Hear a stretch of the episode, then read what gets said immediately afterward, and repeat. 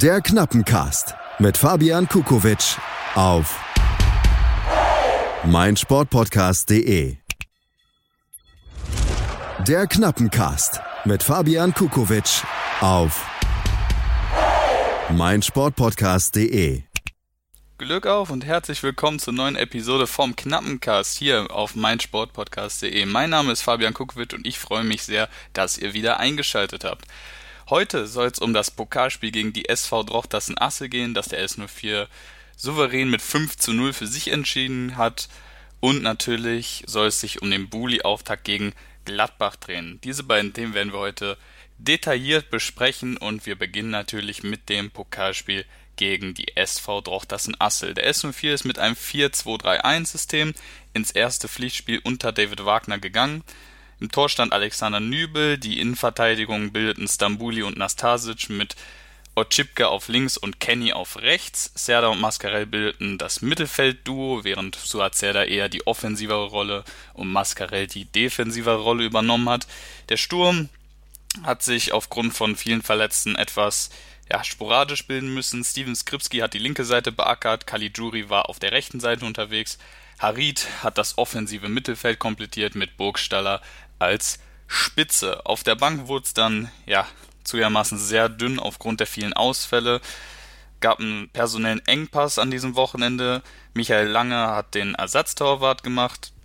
Weston McKenney, Levin Merchan und Ahmed Kutucu als auch Fabian Rehse, alles eher offensivere Jungs waren auf der Bank zu Hause. Weston McKenney, okay, kann man auch eher im Mittelfeld spielen lassen. Und Marcel Langer, einer aus der U23, ist aufgerückt auf die Ersatzbank, da ja hinten defensiv einfach das Personal ziemlich knapp wurde. Kommen wir zum Spiel. Also, die erste Halbzeit. Schalke hat sehr viel Ballbesitz gehabt, vor allem in den ersten 20 Minuten ist allerdings relativ wenig passiert. Schalke hatte das Spiel durchaus unter Kontrolle, doch das in Assel lauerte auf Konter, auf Umschaltmöglichkeiten. Die hat S04 nicht geboten, aber wirklich aufs Tor kamen die Schalker ebenso wenig. Amin Harid hatte dann zwei zugegebenermaßen sehr starke Aktionen. Einmal ein Volley, der leider an den Innenpfosten geprallt ist und dann über die Linie gerollt ist. Beziehungsweise nicht über die Linie, dann wäre es ja ein Tor gewesen, sondern auf der Linie vorbeigerollt ist.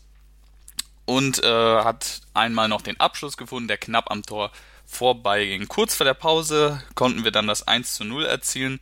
Suazerda hat sich an der äh, Torseite sehr stark durchgearbeitet, durchgedribbelt und konnte dann gut auf Steven Skripski vorlegen. Der musste dann nur noch den Fuß hinhalten.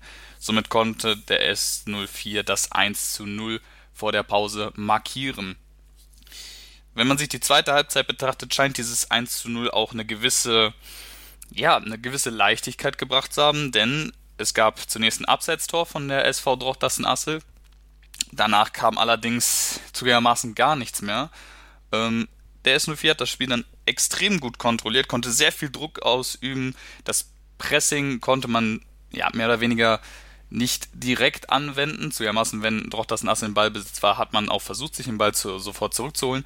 Aber in der zweiten Halbzeit kam es kaum zu Ballbesitz von doch das Asse, wodurch S04 extrem viel Druck ausgeübt hat und auch markiert hat, wer hier der Bundesligist auf dem Platz ist. Burgstall hat dann in der 61. Minute einen Abwehrfehler nutzen können, hat er eiskalt das 2 zu 0 markiert, hat da den Verteidigern gar keine Chance gelassen nach deren Fehler und dann kam es ein bisschen Schlag auf Schlag. Drei Minuten später, in der 65. Minute, gab es einen Foul an Amin Harid im Strafraumbereich. Elfmeter, 3 zu 0, schnelle Geschichte eigentlich. Dann hat man auch gemerkt, Trochtersen Astel, ja, die haben ein bisschen die Köpfe hängen lassen. Münir Levent Merchan konnte dann viel Raum nutzen, konnte dann sein erstes ja, Profitor im ersten Profispiel erzielen, hat einen sehr schönen Schlenzer gemacht, damit stand es 4 zu 0 in der 73. Minute für den FC Schalke 04. Das Endergebnis konnte dann Guido Burgstaller markieren, es gab einen Fehlpass, Harid hat den sehr, sehr stark mit der Hacke vorgelegt und Burgstaller eiskalt zum 5 zu 0 ja, so, so schnell, so unspektakulär möchte man meinen. Allerdings gab es einen Protest der Gelsenkirchener Ultras gegen Clemens Tönnies bzw. gegen die Rassismusdebatte. Die Jungs haben zweimal rote Karten hochgehalten, einmal ähm, gegen Clemens Tönnies und einmal gegen Rassismus.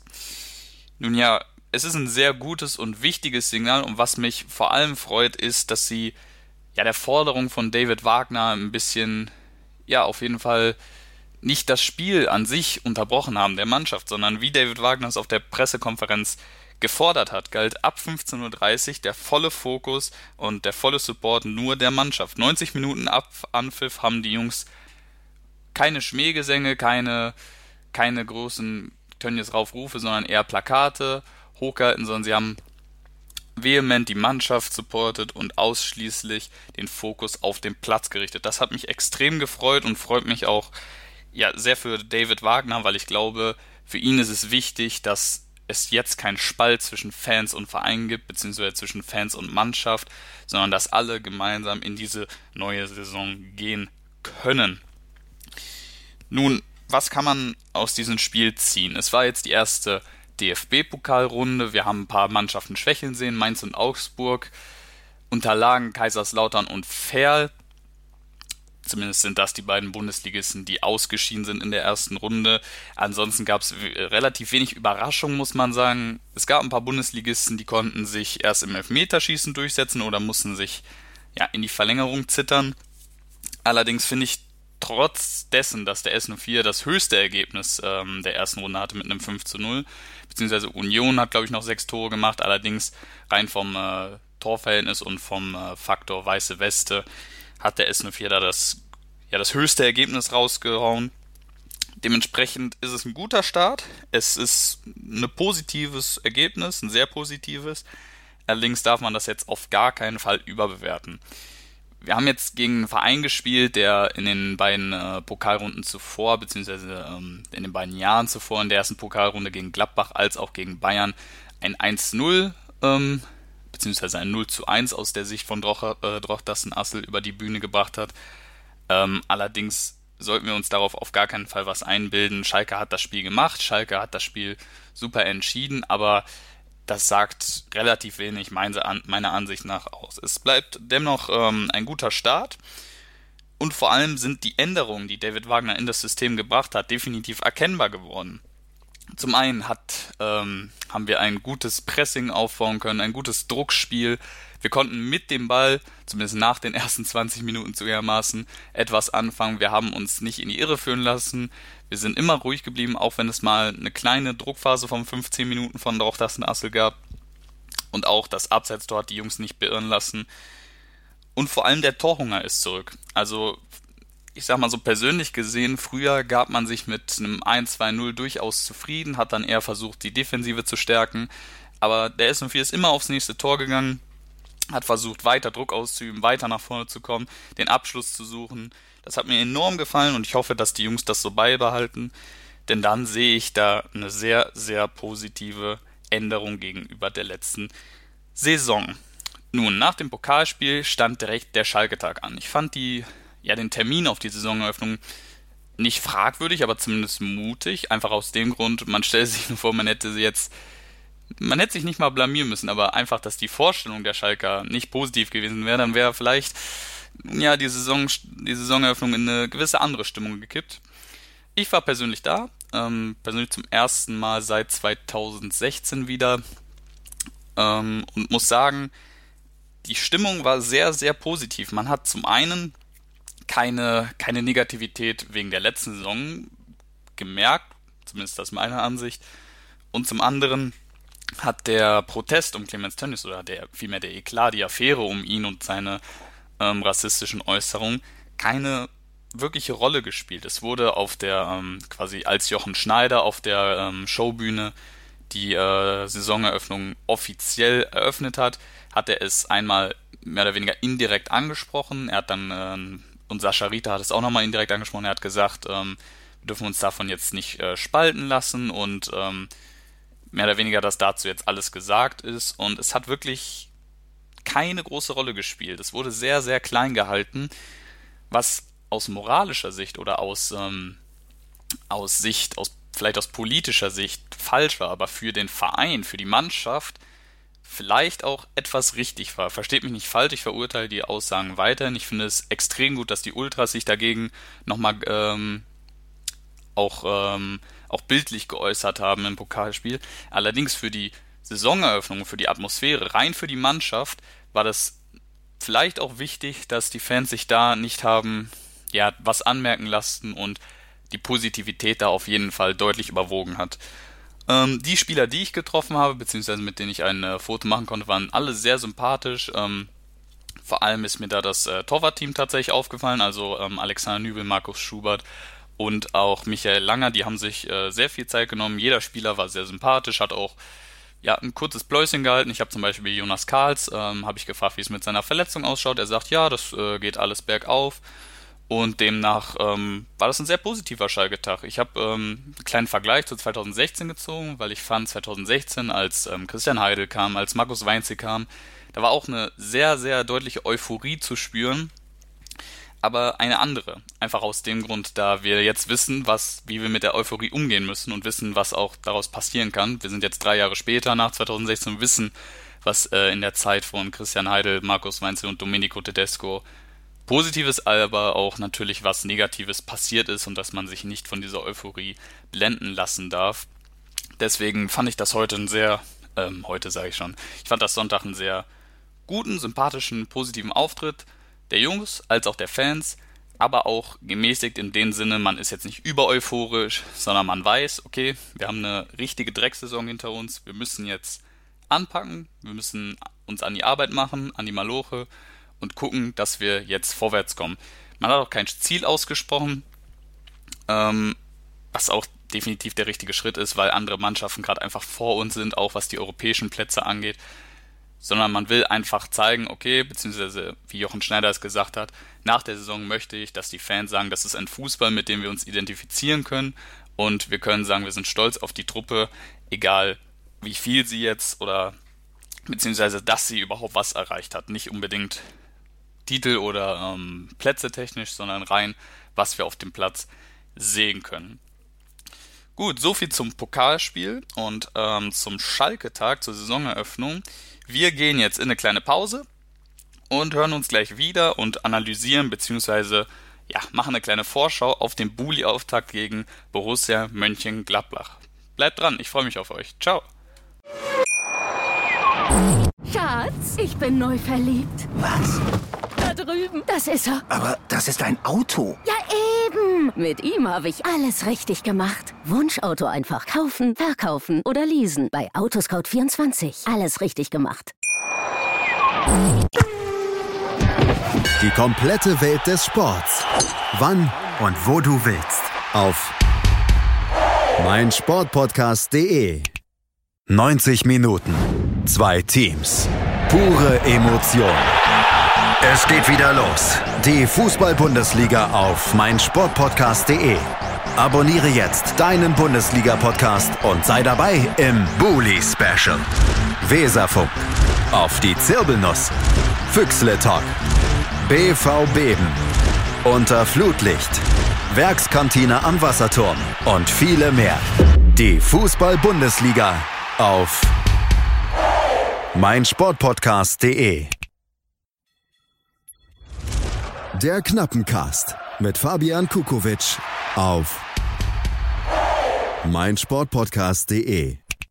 Willkommen zurück beim Knappencast hier auf meinsportpodcast.de. Mein Name ist Fabian Kukowitsch und ich freue mich, dass ihr wieder mit dabei seid. Wir kommen nun zum kommenden Bulli-Auftakt gegen Borussia Mönchengladbach. Der FC Schalke 04 eröffnet das erste ja, Topspiel um 18.30 Uhr am Samstagabend, dem 17. August gegen Borussia Mönchengladbach im Borussia Park. Ja, was kann man dazu sagen, beziehungsweise wie sind die Vorzeichen? Da wir das äh, Pokalspiel vom S04 gerade schon behandelt haben, behandle ich hier jetzt nochmal das Pokalspiel vom Borussia Mönchengladbach. Die Fohlen mussten sich gegen den SV Sandhausen beweisen, haben dort in einer 4-4-2 Raute angefangen, mit äh, Sommer im Tor, Wendt, Elvedi Ginter und Stefan Leiner, der Neuzugang, bildeten die Viererkette. Neuhaus, Zakaria und Strobel haben das ähm, zentrale Mittelfeld äh, bearbeitet. Strobel hat dabei den defensiveren Part ausgeübt, während Jonas Hofmann als zusätzlicher Part vorne das offensive Mittelfeld erfüllt hat. Neuzugang Tyram und Player haben vorne gestürmt. Was kann man zu der Aufstellung sagen? Wir sehen mit Stefan Leiner und Tyram zwei Neuzugänge. Ansonsten keine großen Überraschungen. Ähm, Elvedi und Ginter, die beiden Innenverteidiger, war zu erwarten. Der Rest macht alles seinen Sinn und passt auf das System von neuen Trainer Marco Rose. In der ersten Hälfte war es die ersten 15 Minuten eher ausgeglichen zwischen den beiden Mannschaften. Beide hatten ihre Momente, beide hatten ja, ungefähr viel gleich äh, viel Ballbesitz. In der 19. Minute konnte Tyram dann das 1 zu 0 für die Gladbacher markieren. Viel mehr ist dann allerdings nicht passiert, ähm, die ersten Minuten nach dem Tor.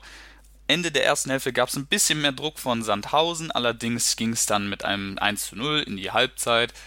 Die Gladbacher hatten ihre Arbeit getan, viel mehr kann man dazu eigentlich auch nicht sagen. Während in der zweiten Hälfte der SV Sandhausen definitiv überlegen war und es ja allein Jan Sommer geschuldet ist, dass Gladbach dieses 1 zu 0 über die Bühne bringen konnte. Der hat überragend gehalten und ja, da hat die Abwehr auf jeden Fall nicht gut ausgesehen in der zweiten Hälfte da kann man sich nochmal persönlich äh, bei Jan Sommer bedanken, weil, wie gesagt, ohne den glaube ich nicht, dass Gladbach sich in die zweite Runde gerettet hätte.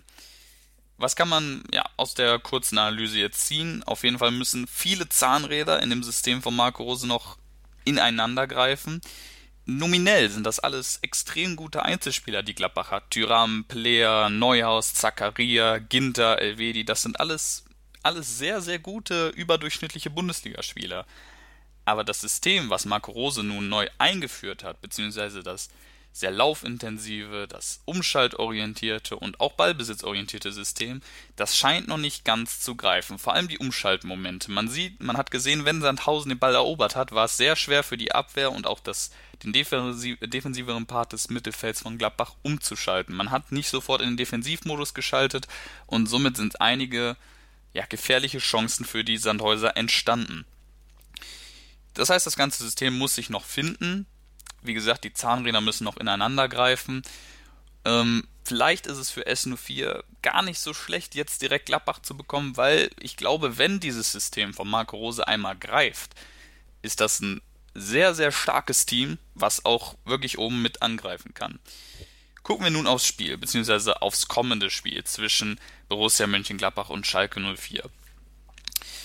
Gladbach als auch Schalke haben beide Verletzte zu beklagen. Auf Seiten der Gladbacher sind das Lars Stindl, der laboriert noch an seinem Schienbeinbruch vom ähm, Ende der letzten Saison. Christoph Kramer ist, ähm, fällt aus wegen eines Bänderrisses. Und enorm bitter ist die Verletzung von Jonas Hofmann, die er sich jetzt im Pokalspiel gegen Sandhausen zugezogen hat.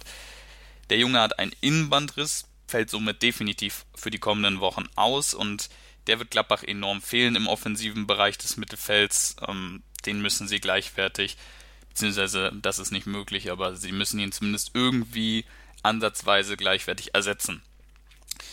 Ja, auch den S04 hat es erwischt, die letzten Tage, beziehungsweise ja, die letzten Wochen inklusive der Vorbereitung. Osan Kabak ist noch keine äh, Option, der laboriert noch an seiner Fußverletzung, ist ja auch, äh, soweit ich weiß, noch gar nicht im Teamtraining. Nassim Bougelab, der hat eine Verletzung in der Augenhöhle, wird auch keine Option sein. Marc Uth, der ist noch im Aufbau, hat auf dem äh, Schalke-Tag auf der Showbühne gesagt, da will er gucken, dass er im Bereich der Länderspielpause, sprich ab dem dritten Spieltag, wieder eine Option sein kann. Rabbi Matondo, der war nicht auf der Saisoneröffnung, wird demnach auch wahrscheinlich keine Option sein. Da hat sich ja eine Verletzung ähm, auf dem Spann entzündet im Laufe des Trainingslagers, hat auch noch nicht wieder am Training teilgenommen. Jonas Karls, wie gesagt, da scheint es bergauf zu gehen, aber auch er wird, denke ich, noch keine Option sein aufgrund seines Bänderrisses.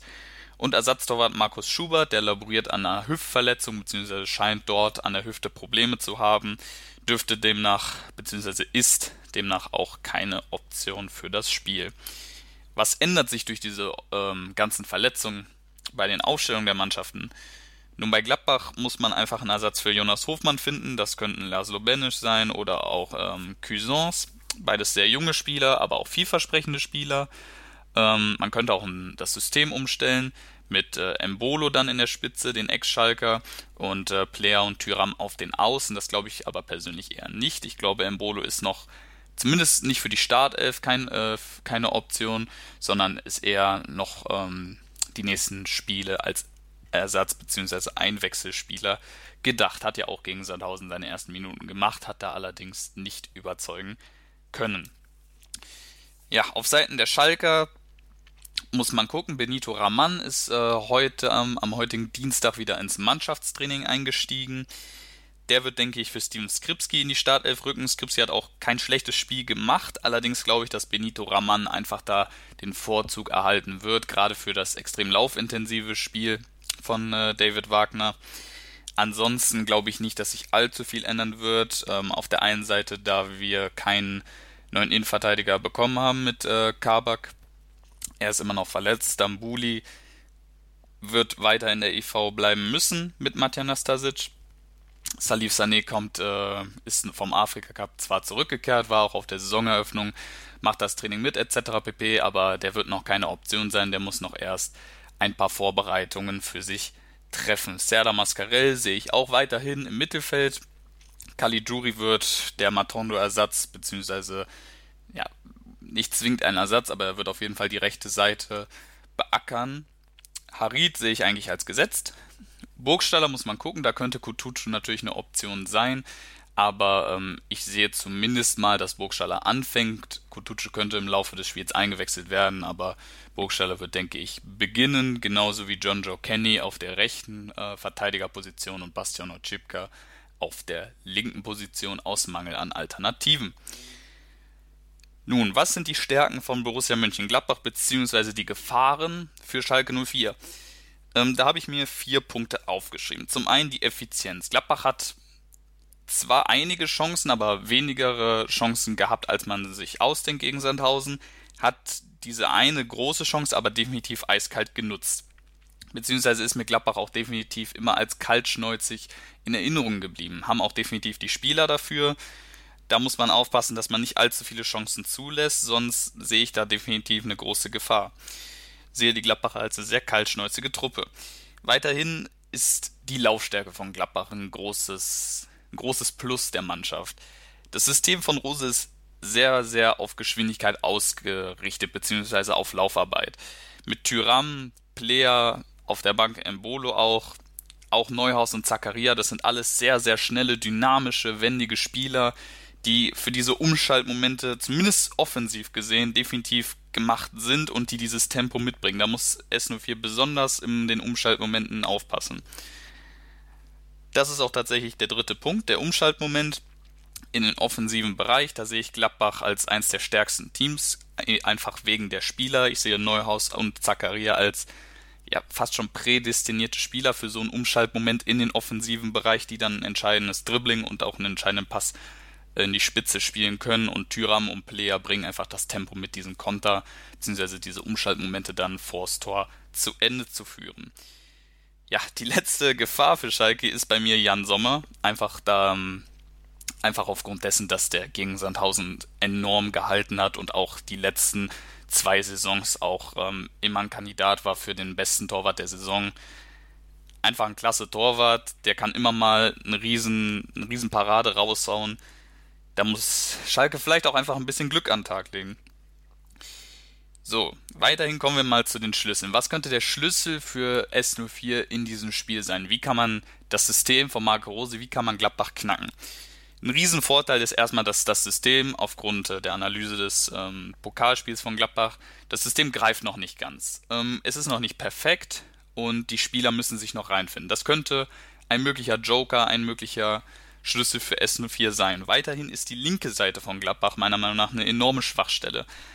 Oskar Wendt ist dort gesetzt auf der Linksverteidigerposition. Man hat noch Alternativen, Fabian Johnson, äh, Michael Lang kann, soweit ich weiß, auch auf der Position spielen. Aber das sind alles keine prädestinierten Spieler für ein modernes, modernes Pressing- und Umschaltsystem, wie es Wagner auf Schalke etablieren will. Wir haben durchaus Tempo auf den Außen mit Rahman oder auch ähm, Harid. Wenn wir dieses Tempo gut auf diese Seite oder generell gut ausspielen können, sehe ich auf der linken Seite durchaus viele Möglichkeiten für den S04 da, einen entscheidenden Schnitt oder einen äh, entscheidenden Cut zu setzen und in die Box zu kommen. Der nächste Schlüssel, beziehungsweise mehr oder weniger der letzte, den ich mir hier aufgeschrieben habe, ist der Druck, beziehungsweise das Pressing. Ich gehe davon aus, dass Gladbach mehr Ballbesitz haben wird. Wenn Schalke es schafft, die Abwehr bzw. die Abwehr bei Ballbesitz unter Druck zu setzen und ordentlich Druck auszuüben, dann kann diese in Bedrängnis kommen. Ein guter Kollege von mir, der ist auch bei Gladbach angestellt, war auch im Trainingslager etc. Der sagt, die Jungs in der Abwehr, die fühlen sich noch nicht ganz sicher. Wenn da, das hat er auch in den Testspielen beobachtet, wenn da ein bisschen Druck kommt, wird auch mal ein hoher Ball gespielt oder ja, ein sehr gefährlicher Pass. Und das ist oftmals schiefgegangen. Da muss S04 gucken, dass sie da Druck auf die Verteidiger ausüben. Da sehe ich Burgstaller auch eigentlich als einen guten Stürmer für. Und da ähm, sie zu Fehlern zwingen und da versuchen, in Umschaltmomenten wieder nach vorne in die Box vor Tor zu kommen. Ich denke, das Ganze wird 1 zu 1 ausgehen. Ich sehe beide Mannschaften als Mannschaften, die noch nicht an dem Punkt sind, an dem sie mal sein können. Beides sind Mannschaften mit neuen Trainer, beide sind Mannschaften mit neuen Systemen, auch mit neuen Spielern, beziehungsweise auch die Spieler, die da sind, werden anders in Erscheinung treten, auch einfach aufgrund der neuen Systeme, die sich meiner Meinung nach enorm unterscheiden von den vorherigen. David Wagner hat ein komplett anderes System als Domenico Tedesco, als auch Hüb Stevens und Marco Rose hat ein komplett anderes System, als es Dieter Hecking äh, vorher hatte. Somit sehe ich das als ein sehr spannendes Spiel für die Zuschauer, einfach aufgrund dessen keiner weiß wirklich, was, was passieren wird oder man kann es nicht ganz vorhersagen, einfach aufgrund dessen, dass diese beiden Mannschaften mehr oder weniger Überraschungstüten sind für die für diese erste Top-Partie am äh, Abend um 18 Uhr. 30. Deswegen gehe ich von einem Unentschieden aus. Ich gehe aber davon aus, dass trotzdem Tore fallen werden, einfach aufgrund individueller Fehler. Deswegen sage ich 1 zu 1. So, damit wären wir fertig für die heutige Episode. Eure Tipps für das Spiel am Samstagabend 18.30 Uhr Gladbach gegen Schalke hätte ich gerne in den Kommentaren auf den Twitter-Post Kukurani. Haut auch gerne eure Kommentare, eure Kritik zu der Folge raus, zum Podcast generell wie ihr die Folge fandet, was ihr für Tipps, für Anregungen habt für die nächste Folge. Ich hoffe, ihr hattet Spaß beim Zuhören und wir sehen uns nächste Woche, wenn es wieder heißt, Glück auf und willkommen zum Knappencast. Ich bedanke mich für eure Aufmerksamkeit. Ciao. Schatz, ich bin neu verliebt. Was?